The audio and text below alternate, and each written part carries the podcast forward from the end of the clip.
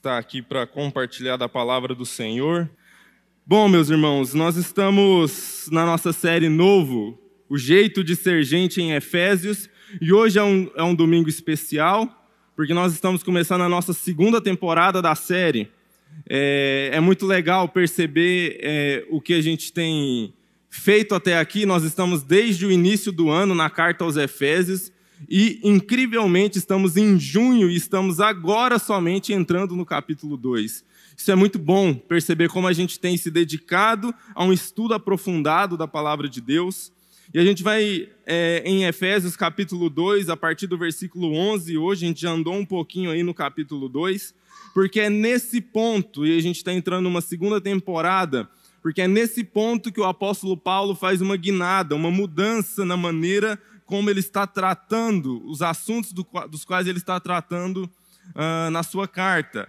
E esse é o nosso tema, né? É o novo de Deus. Até aqui, até o, o versículo 10 do capítulo 2, Deus está falando sobre uma ação de novidade que parte de Deus para o indivíduo. Como que Deus está fazendo um novo indivíduo? O quais foram as obras graciosas da parte de Deus em formar essa nova pessoa? A partir do versículo 11, esse conceito de novo se expande e agora é não somente mais um novo homem, um novo indivíduo, mas é um novo homem que se relaciona. E a gente chama essa nova temporada de a nova sociedade esse novo povo, esse novo jeito de viver em comunidade que Deus está propondo para a humanidade e que o apóstolo Paulo vai explicar de maneira mais detalhada até o final da sua carta. Como é o novo esse novo homem, como ele se comporta em, uh, em comunidade, junto com as outras pessoas, se relacionando com os outros. E nesse, cap, e nesse, uh, nesse texto de hoje, a partir do versículo 11, ele vai explicar como Deus fez isso, o que, que Deus está fazendo, juntando esse novo povo. Vamos para a palavra de Deus então, Efésios capítulo 2, a partir do versículo 11. Estamos lendo na nova versão internacional que diz: Portanto, lembrem-se de que anteriormente vocês eram gentios por nascimento e chamados incircuncisão por aqueles que se chamam circuncisão feita no corpo por mãos humanas.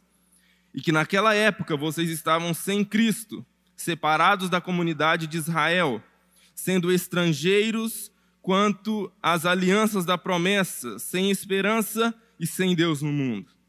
Mas agora, em Cristo Jesus, vocês que antes estavam longe foram aproximados mediante o sangue de Cristo pois Ele é a nossa paz, o qual de ambos fez um, destruiu a barreira, o muro de inimizade, anulando em seu corpo a lei dos mandamentos expressa em ordenanças. O objetivo dele era criar em si mesmo, dos dois, um novo homem, fazendo a paz.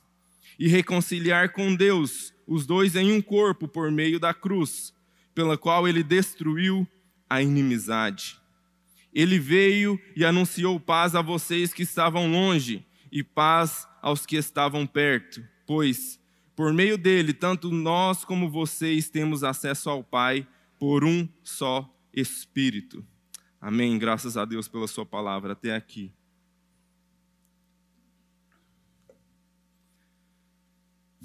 Meus irmãos, 19, cerca de 19 séculos antes de Cristo vir ao mundo, um Deus desconhecido aparece a um homem mesopotâmio, sumério, chamado até então Abrão. E essa voz desconhecida o manda sair do meio do seu povo, da sua casa, dos seus pais, e ir para uma terra que ele não conhecia. E ele inicia uma peregrinação, saindo da Turquia até a Palestina, que nós conhecemos hoje, saindo de Ur dos Caldeus até a região que conhecemos como Israel ele desenvolve ali a sua família e cria uma tribo nômade, andando e buscando se desenvolver a partir de uma promessa que Deus fez a ele, que dele faria uma grande nação. Não muito tempo depois, apenas quatro gerações, seu, seu bisneto José é vendido pelos seus irmãos, uh, os outros bisnetos de Abraão, como escravo para o Egito. Logo depois, não muito tempo, um tempo de seca muito grande se dá sobre aquela terra e eles precisam buscar alimento e eles decidem ir até o Egito comprar alimentos. Esses irmãos que tinham vendido seu irmão uh, até aquele momento mais novo, mas que não seria o mais novo no final, que ainda haveria mais um. E para surpresa deles, lá no Egito, aqueles que ele tinham vendido como escravo era o governador de toda aquela terra. Oferece a eles comida, dá a ele abrigo, dá a eles abrigo, perdoa eles e manda trazer o pai dele e toda a sua família que vivia como peregrinos na Palestina para viverem no Egito. E ali eles se desenvolvem, e de uma pequena tribo, uma pequena família se torna uma grande nação. Os egípcios não ficam felizes com aquilo, vem um grande povo crescendo dentro do seu território e decidem escravizá-los. E por 400 anos esse povo se torna escravo na terra do Egito. Até que um dia esse Deus que falou com Abraão lá atrás decide levantar um homem chamado Moisés, que fora criado filho de judeus, filho de hebreus, mas criado no palácio, mas que havia matado um egípcio e tinha fugido para as terras de Midian. Deus chama esse homem e o convoca a vir para libertar esse povo que ele estava formando da escravidão. E dez pragas depois, que incluiu a morte de todo o primeiro filho no Egito, ele leva esse povo para atravessar o deserto, atravessando o Mar Vermelho em terra seca, para alcançar a terra prometida. Mas aquele era um povo ingrato. E por causa da sua constante murmuração e não confiança e não fé naquele Deus que o havia libertado de 400 anos de escravidão, esse Deus permite que eles vaguem pelo deserto durante 40 anos, até que toda aquela geração ingrata morresse e uma nova geração se levantasse. Essa nova geração, não sem guerra, consegue finalmente conquistar essa terra prometida. Eles entram e tomam posse.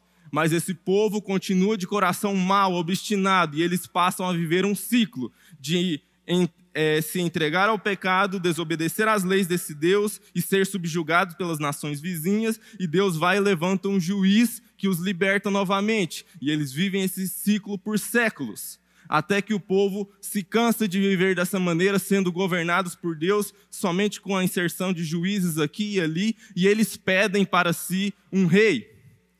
E Deus dá um rei igual ao povo, Saul, primeiro rei de Israel, que não dura muito tempo a sua dinastia. Deus rasga o reino de suas mãos e há um fio de esperança. Davi se levanta, o rei, o homem segundo o coração de Deus, a quem esse próprio Deus promete um reino eterno. Mas o povo e o rei e todo mundo continua com o coração obstinado e duro. E somente duas gerações depois, Roboão, o neto de Davi, também um homem que pecou contra o Senhor, e o Senhor rasga o reino dele. Dez tribos do norte, eram doze tribos de Israel, dez tribos do norte são entregues durante séculos a uma sucessão de reis maus, até que eles são uh, devastados pelos assírios e acabam deixando de ser o povo puro, essa nação de Israel. Do lado do sul sobraram duas tribos que continuaram ainda por um tempo, por sucessões, alguns reis bons, descendentes de Davi, alguns reis maus, descendentes de Davi, até que por fim a maldade toma conta e o Senhor decide também é, dar um fim àquele reino, pelo menos temporariamente. Envia os babilônios. Eles vêm invadem Israel, destroem Jerusalém e levam as pessoas que sobraram para o exílio na Babilônia. E por 70 anos, os israelitas estiveram na Babilônia, até que Deus decide levantar um outro homem chamado Neemias, que era servo do rei da Babilônia, para voltar a Israel, reconstruir a cidade e finalmente esse povo retorna para Israel. E daquele dia em diante, a nação de Israel nunca mais foi idólatra. Passou a estabelecer de fato a lei do Senhor e de adorar um só Deus. Mas acabaram entrando no legalismo de viver a lei pela lei, sem se importar muito com o Senhor, até que chegou o ápice da história. E mais ou menos 400 anos depois, de todo esse processo de Neemias de reconstruir Jerusalém e a nação de Israel, um anjo aparece a uma jovem chamada Maria e diz a ela: Você vai ter um filho, e esse filho é Jesus, e ele será o salvador do seu povo.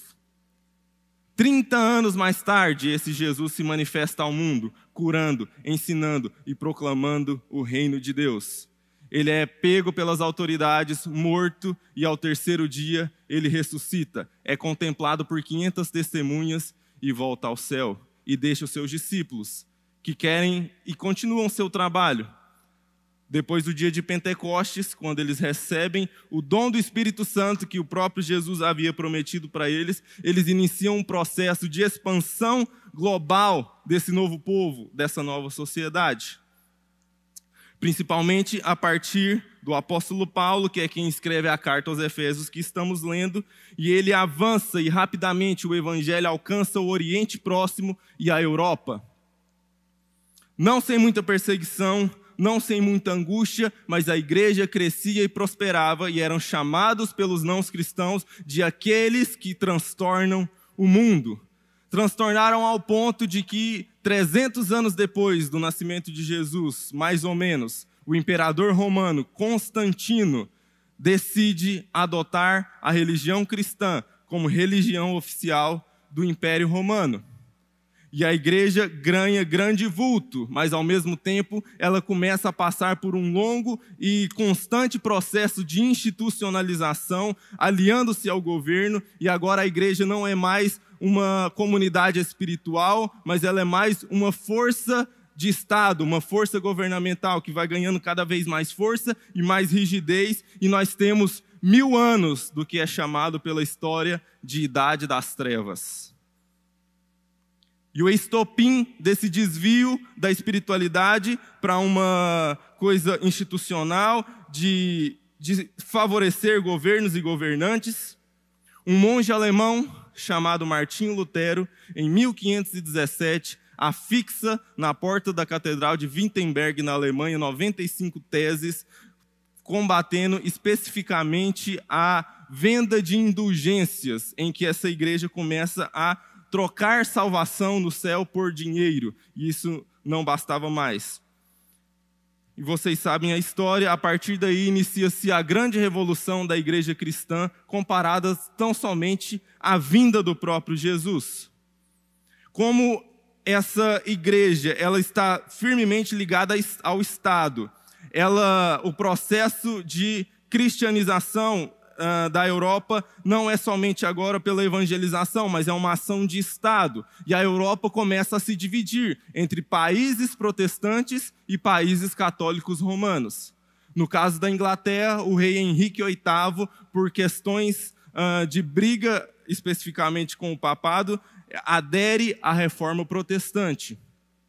Ao mesmo tempo, no mundo está acontecendo um fenômeno muito importante: a expansão te territorial e a colonização de novos lugares. A expansão marítima, especialmente para a América e para a Ásia.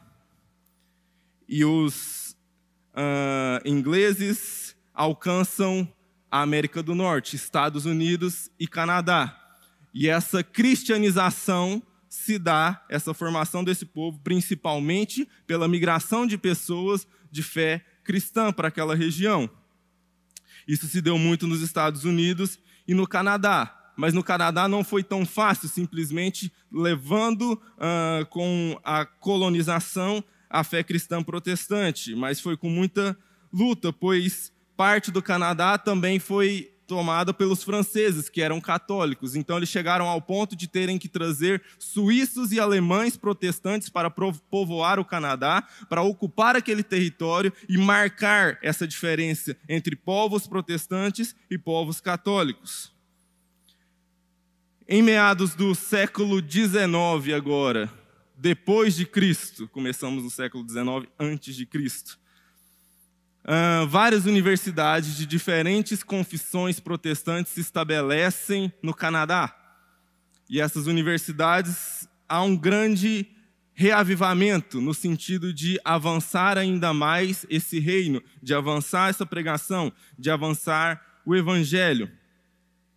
Uh, e é nesse contexto que em 1980, 1895 acontece em Toronto, no Canadá, um concílio para a evangelização da América do Sul.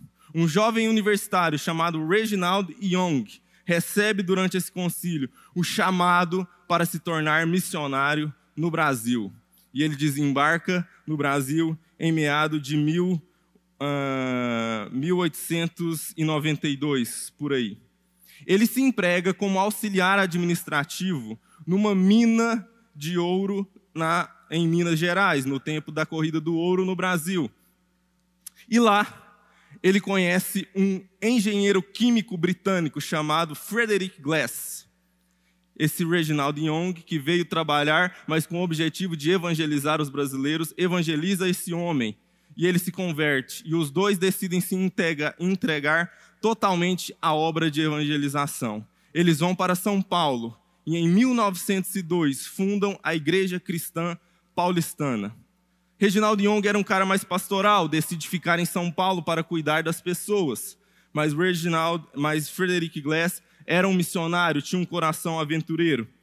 Ele forma uma comitiva e decide pegar a linha do trem que saía de São Paulo e descobrir qual era o último ponto da linha férrea e ir até lá pelo caminho vendendo Bíblias e pregando o evangelho. Aliás, eu falei errado aqui, mas foi em 1901 que eles plantaram a igreja em São Paulo. E aí Frederic Glass forma essa comitiva e vai até o final da linha do trem, em Catalão, Goiás. E em 1902 é fundada a primeira igreja em Goiás. Meus irmãos, eu não sei se vocês têm a percepção disso, mas existem raras vezes na Escritura em que o texto bíblico está falando com cristãos brasileiros, goianos em 2022. E esse é um texto deles, desses. E essa palavra de hoje é para dizer para nós aqui hoje: lembrem-se que anteriormente vocês eram gentios. Lembrem-se que anteriormente vocês eram chamados incircuncisão, por aqueles que se chamam circuncisão, feita no corpo por mãos humanas, e que naquela época estavam sem Cristo, estrangeiros quanto às alianças da promessa, sem esperança e sem Deus no mundo. O versículo 13 diz que nós que antes estávamos longe, muito longe, são, são 3.714 anos, desde o tempo em que Deus falou com Abraão. São 10.465 quilômetros de distância. Mas hoje nós estamos aqui porque nós fomos aproximados.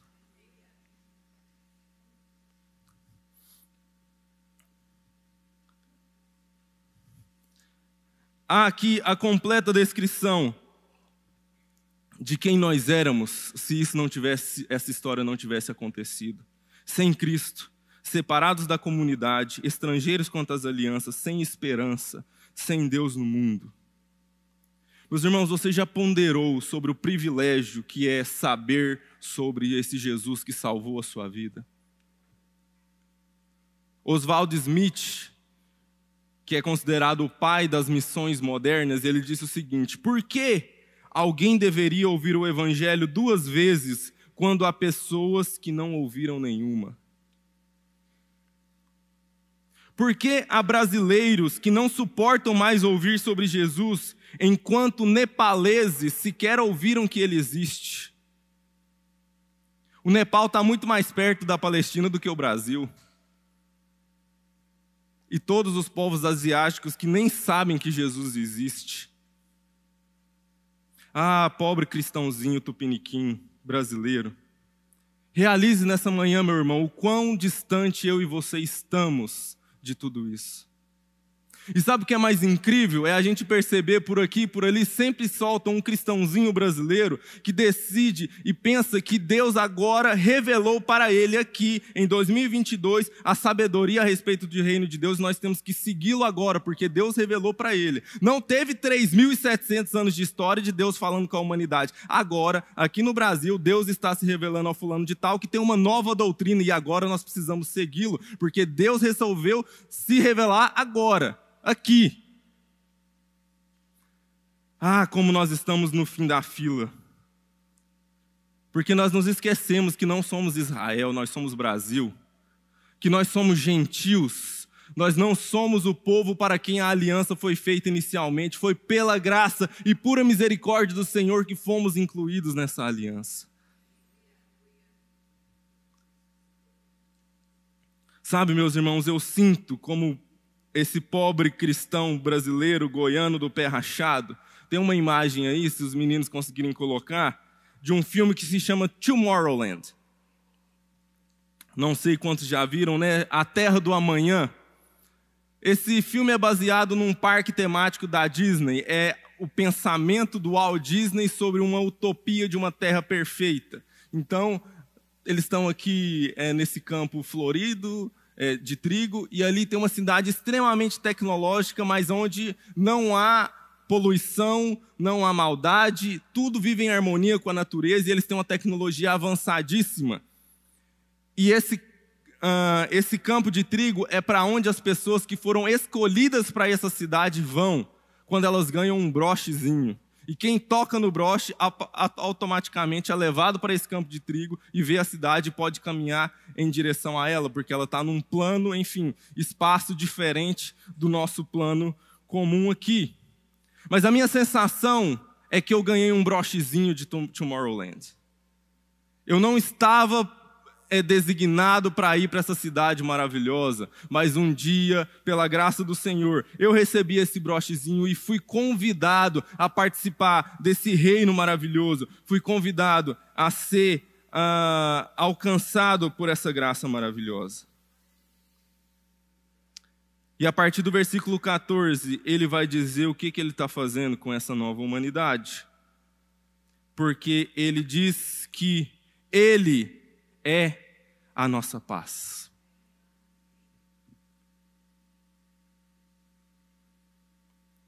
É engraçado porque nesse nosso pensamento de subir em cima de um gilete e achar que a gente é alguma coisa no reino de Deus, estando aqui no Brasil, tantos milênios depois, de que nós estamos do lado do rei e o rei vai vir e vai vencer e nós vamos vencer com ele e nenhuma barreira vai nos segurar. Mas não parece ser isso que Deus está fazendo em relação a nós, que somos parte dessa humanidade, que antes estava caída, perdida, sem Deus. Ele sim é o rei que está vindo dominar sobre tudo. Mas quanto a nós, o que ele está dizendo para nós fazermos não é vencermos, é nos reconciliarmos. A mensagem de Jesus aqui não é de vencer a guerra, é de derrubar o muro de Berlim. Para mim tem muito significado a queda do muro de Berlim, porque eu nasci no mesmo ano em que isso aconteceu e eu acho um relato fantástico. Quer dizer, o mundo estava dividido, rachado entre comunistas e capitalistas, e aquele muro, um símbolo físico disso, era a grande representação do que estava acontecendo no mundo. E naquele momento, em 1989, eles começam a quebrar aquele muro e famílias que estavam separadas por um muro foram reconectadas, foram reunidas. É isso que Jesus está fazendo, porque o texto diz que ele está quebrando o muro de inimizade. Pois ele é a nossa paz, versículo 14, o qual de ambos fez um, destruiu a barreira, o muro de inimizade, anulando em seu corpo a lei dos mandamentos expresso em ordenanças. Às vezes a gente está vivendo no nosso mundo hoje, especialmente, numa sensação de que nós precisamos fazer com que essa igreja prospere para vencer os inimigos que estão se levantando, os inimigos das ideologias, os inimigos uh, das, ide das ideologias de gênero e tudo mais.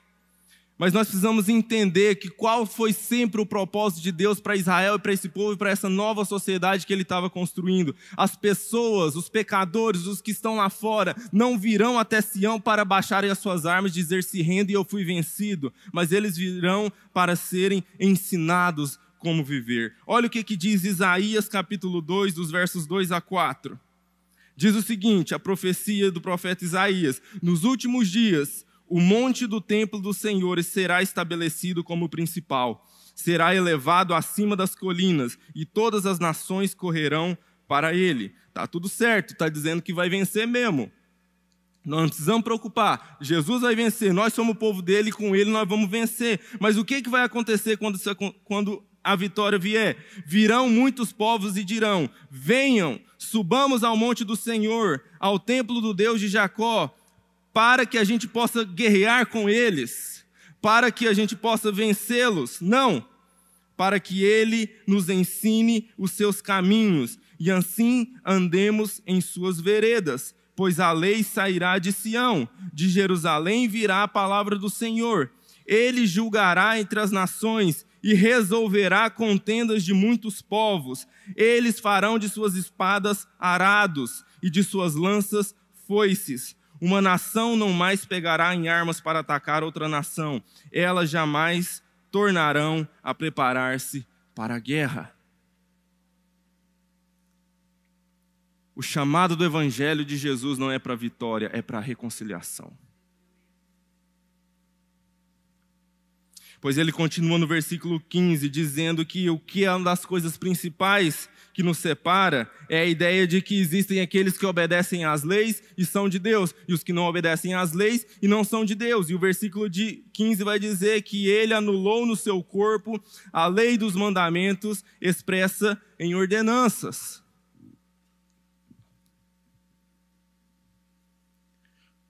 Porque, em primeiro lugar, não existe e nunca existiu de essa e esse foi o grande problema dos judeus por séculos e séculos, de que nós somos o povo bonito que obedece a Deus. Mentira! A lei de Deus está lá somente para dizer você é incapaz de chegar ao nível e ao padrão de um Deus perfeito. Você é pecador, miserável, caído. Seja judeu, seja gentil, seja israelita, seja brasileiro, todos nós estamos no mesmo barco. E essa discussão sobre qual mandamento deve ser seguido, sobre uh, quem é o mais certo, quem é o povo melhor, aconteceu durante toda a Escritura. E Jesus lidou com isso lá em João capítulo 4, os versículos 20 a 23. Na sua conversa com a mulher samaritana à beira do poço, a mulher diz para Jesus: Nossos antepassados adoraram neste monte, mas vocês, judeus, dizem que Jerusalém é o lugar onde se deve adorar. Jesus declarou: Creia em mim, mulher. Está próxima a hora em que vocês não adorarão o Pai, nem neste monte, nem em Jerusalém. Não é o lugar, não é a regra, não é a lei. Vocês, samaritanos, adoram o que não conhecem, nós adoramos o que conhecemos, pois a salvação vem dos judeus. Mais uma vez, eles estão na frente da fila, nós estamos no fim da fila aqui no Brasil. Versículo 23. No entanto, está chegando a hora, e de fato já chegou, em que os verdadeiros adoradores adorarão o Pai em espírito e em verdade, pois são estes os adoradores que o Pai procura. E o que, que isso é importante para nós aqui hoje, meus irmãos? Porque se tem uma coisa que evita a reconciliação de cristãos com cristãos, são leis e mandamentos. Me diz aí, é sábado ou é domingo o dia santo? É um pouquinho de água em cima da cabeça do caboclo ou você tem que mergulhar ele dentro da água? A gente vai ficar um milênio aqui depois que Jesus voltar, ou nós vamos subir, ou nós vamos ficar aqui, como é que é? Qual que é a sua opinião? Porque dependendo da sua posição, eu vou decidir se eu vou entrar em guerra com você ou se eu vou ficar seu amigo. E se vocês olharem a história do protestantismo depois de 1517, literalmente as pessoas entraram em guerra por causa dessas coisas. Mas Jesus disse que ele anulou em seu corpo a lei do mandamento expressa em ordenanças, para criar um único povo. ele anulou a força meritória de qualquer sistema que julgasse alcançar o favor divino.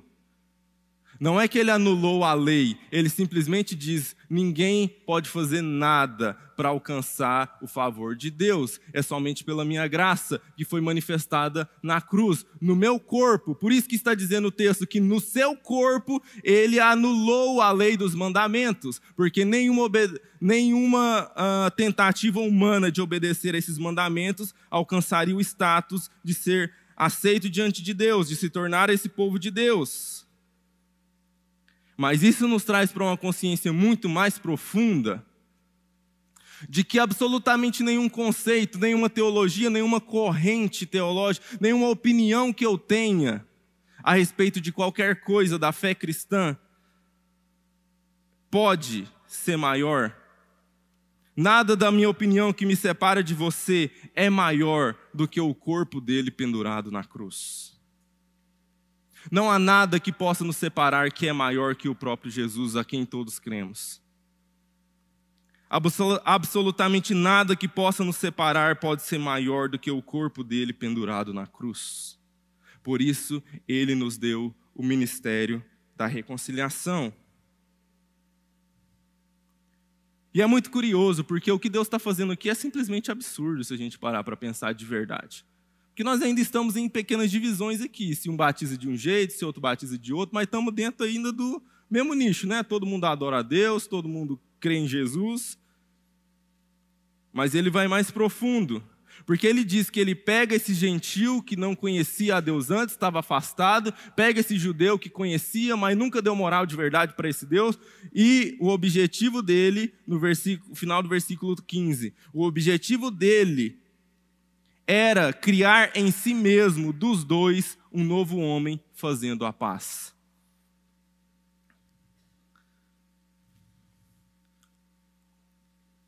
Olha, meu irmão, muito cuidado nessa manhã. Porque pode ser que do seu lado aí está sentado um vilanovense. Ou quem sabe um esmeraldino.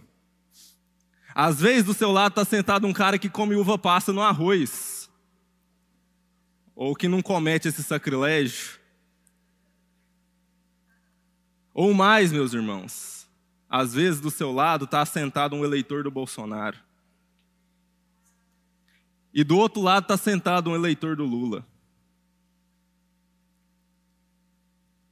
Meus irmãos, a comunidade de Jesus é simplesmente absurda. Não tem nenhum cabimento, não existe outro lugar no mundo onde pessoas como nós nos reunimos para adorar ao único Jesus. Porque ele pegou o bolsonarista e o lulista, juntou os dois e fez um só, no seu corpo, na cruz do Calvário. Só existe um lugar no mundo onde palestinos e israelenses dão as mãos, onde ucranianos e russos se abraçam e se beijam, e esse lugar é a igreja de Jesus.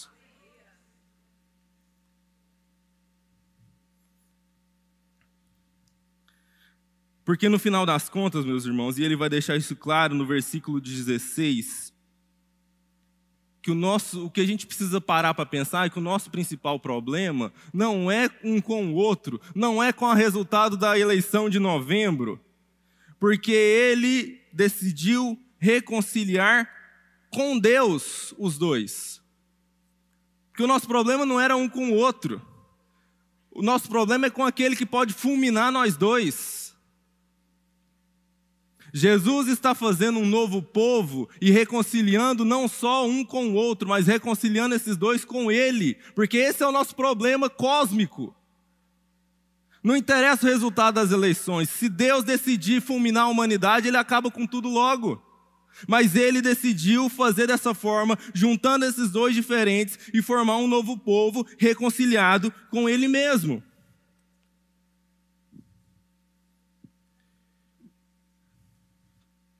E ele veio e anunciou a paz, versículo 17.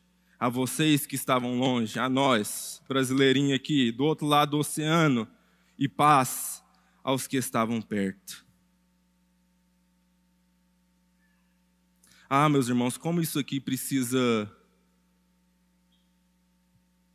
ser superior às pequenas picuinhas da nossa vida e do nosso dia a dia.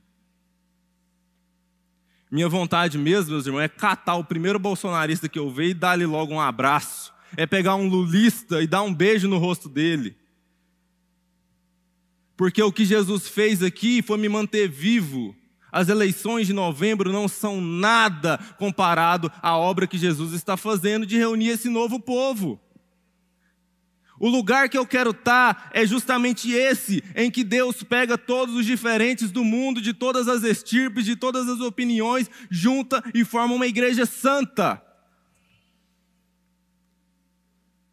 Jesus não está aqui para fazer o meu clubinho vencer, ele está aqui para reconciliar a humanidade.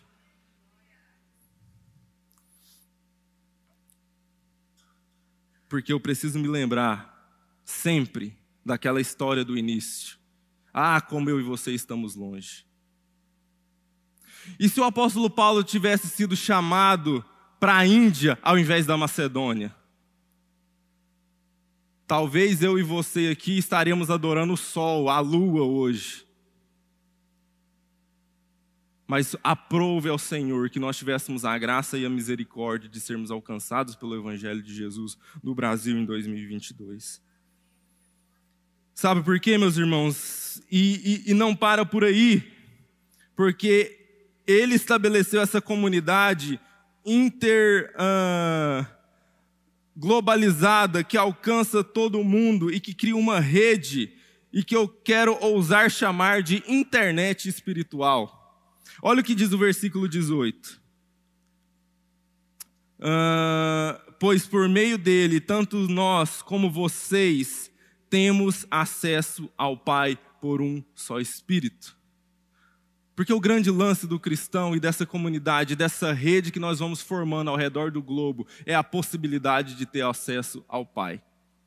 Existem algumas teorias malucas sobre uh, como o mundo se comporta como uma rede. Vocês já devem ter ouvido falar ou visto o filme Efeito Borboleta, que é uma teoria que diz que se uma borboleta bate as asas aqui na América do Sul, ocasiona um furacão lá na Ásia umas coisas malucas assim. Ou a, a ideia de um inconsciente coletivo, de que existe uma zona intangível em que as ideias humanas estão armazenadas e que um inconsciente coletivo ao redor do mundo consegue alcançá-la, de modo que ideias semelhantes podem aparecer uh, nos Estados Unidos e no Brasil, como foi o caso da invenção do avião, por exemplo, que muito perto os caras lá nos Estados Unidos tiveram a mesma ideia para inventar o avião do que o Santos Dumont aqui. Enfim, esse tipo de coisa, mas é tudo muito especulativo, não sabemos se esse negócio existe mesmo. Mas de uma coisa a gente sabe: existe uma rede que funciona Wi-Fi assim, ó, 10G, que chama oração. Nós temos acesso ao Pai. E gente do Brasil pode orar por gente no Nepal e essa pessoa ser alcançada. E para a gente ter a ideia dessa graça, dessa conexão, desse novo povo que Deus está fazendo, eu queria mostrar um vídeo para a gente terminar que conta a história da conexão entre um irmão russo e irmãos filipinos. A gente está aí nessa. Domingo passado a gente teve o, Domingo da Igreja Perseguida. É um vídeo da Missão Portas Abertas que fala sobre perseguição. Mas para a gente só glorificar a Deus com esse testemunho e entender qual é o papel da reconciliação de Deus, o que, que Deus está fazendo nesse novo povo.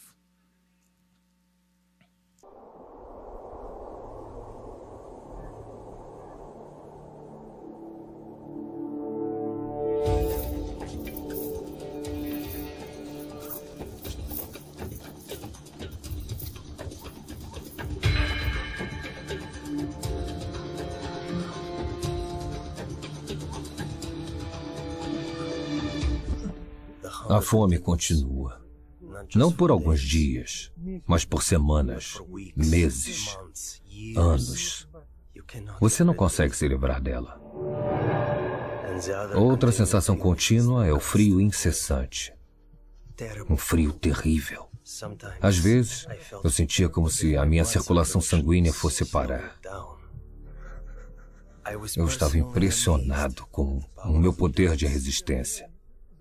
Porque, sem dúvida, eu deveria ter ficado gravemente doente ou morrido há muito tempo.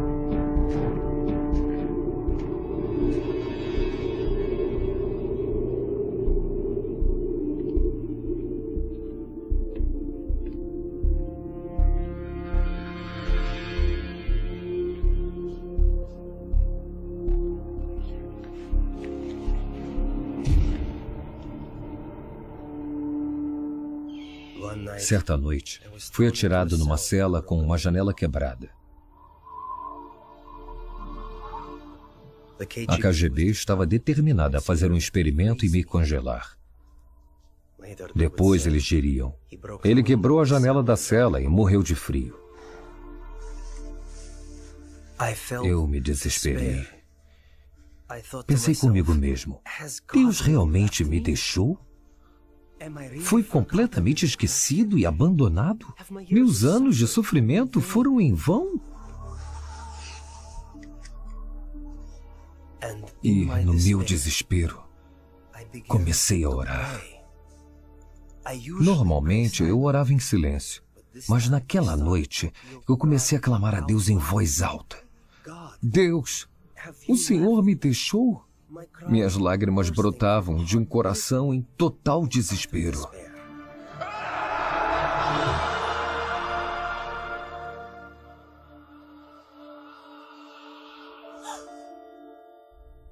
Certa noite eu tive um sonho. Nele foi-me dito para orar por Alexander.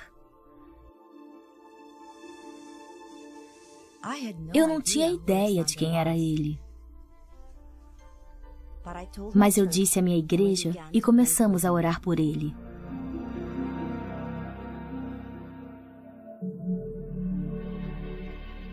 E naquele momento, senti de repente um calor físico palpável.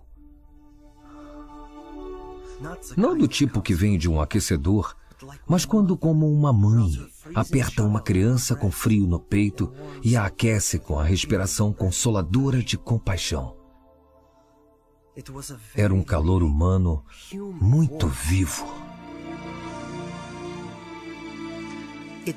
Ele penetra você como se perfurasse o seu coração. E de dentro do seu coração brota uma fonte da qual flui a paz. Uma impressionante, maravilhosa e reconfortante paz.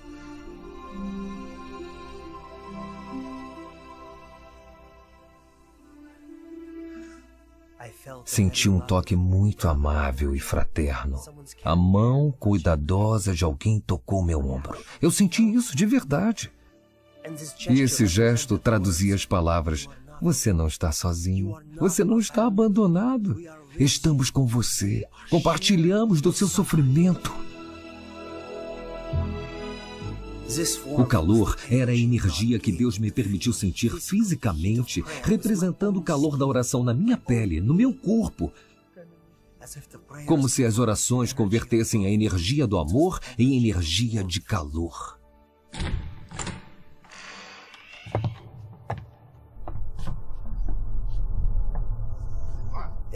A manhã seguinte foi um choque para os meus carrascos. Eles não conseguiam entender. Eu não estava apenas vivo, mas minha temperatura era a mesma de uma pessoa em condições normais. Ouvi um médico dizer a eles no corredor: É impossível. Não dá para explicar. Cerca de seis meses depois, recebemos uma carta da Portas Abertas pedindo para orarmos por Alexander. Assim, finalmente descobrimos quem ele era. Já estávamos orando há seis meses sem saber nada sobre ele. Alexander havia começado um movimento cristão que se espalhou pela União Soviética. Por esse crime contra o Estado, ele foi preso num campo de trabalhos forçados no norte da Sibéria, o local da pena de morte. Por favor, não se esqueça de mim. Acontece que muitas pessoas haviam orado por mim. Portas abertas.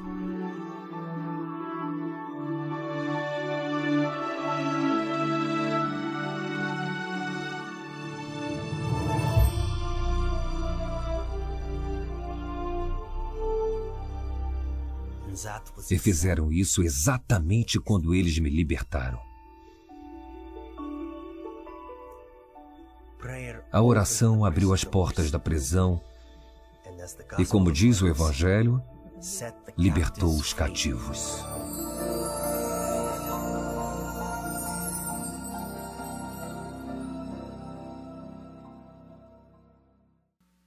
Não há mais muito o que dizer, né, meus irmãos? Ele nos deu o ministério da reconciliação, pelo qual temos acesso ao Pai. Quero orar, vamos orar mais uma vez.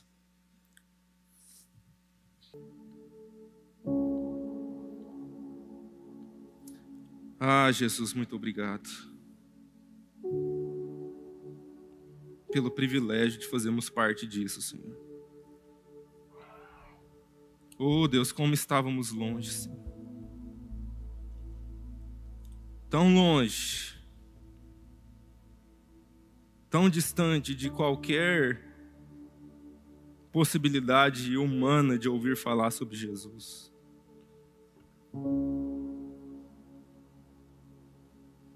Que privilégio, Senhor, sermos participantes dessa aliança, Senhor.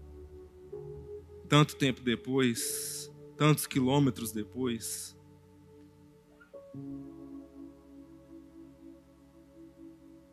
E quantas vezes, ó Deus, somos obstinados como aquele povo no deserto e e fazemos pouco caso dessa aliança, desse privilégio. O Senhor está abrindo mares à nossa frente, nos alimentando com o maná do céu e mesmo assim estamos murmurantes e desdenhosos diante da graça que nos foi ofertada, Senhor. Oh Deus. Quantos nepaleses, indianos, chineses, oh Deus, nessa hora não têm o privilégio que nós temos aqui hoje, estar reunido. Com nosso coração cheio desse Espírito Santo, cheio dessa graça aquecidos como Alexander estava aquecido, Senhor.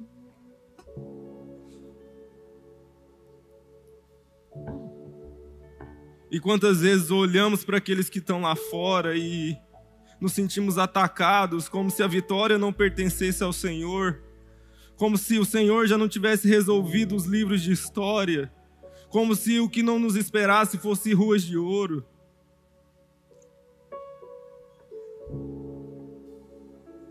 E nós queremos mesmo é que ele se humilhe, que ele fique humilhado, que ele seja derrotado, e não queremos nos reconciliar com ele.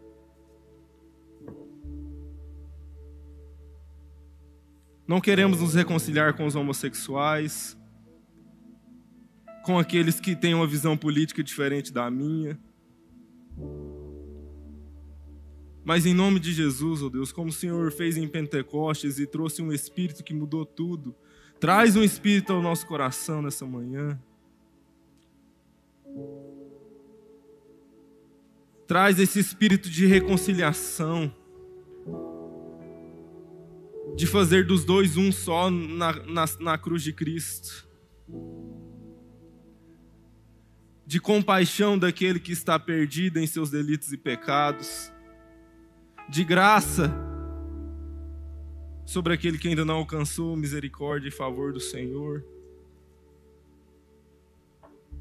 Ah, Deus, dá-nos o desfrutar desse privilégio de sermos parte, ó Deus, dessa rede distribuída ao redor do mundo, em que a gente pode sair daqui, ó Deus, ir na Inglaterra e encontrar casa e família, em que a gente pode sair daqui na China e encontrar casa e família, e que podemos alcançar uns aos outros pela nossa oração. Oh Deus, faz-nos crer e viver essas verdades no profundo do nosso ser, na nossa alma, no nosso coração. Derrama sobre nós, ó Deus, o Espírito e o ministério de reconciliação nessa manhã, Deus. É a nossa oração, em nome para a glória de Jesus.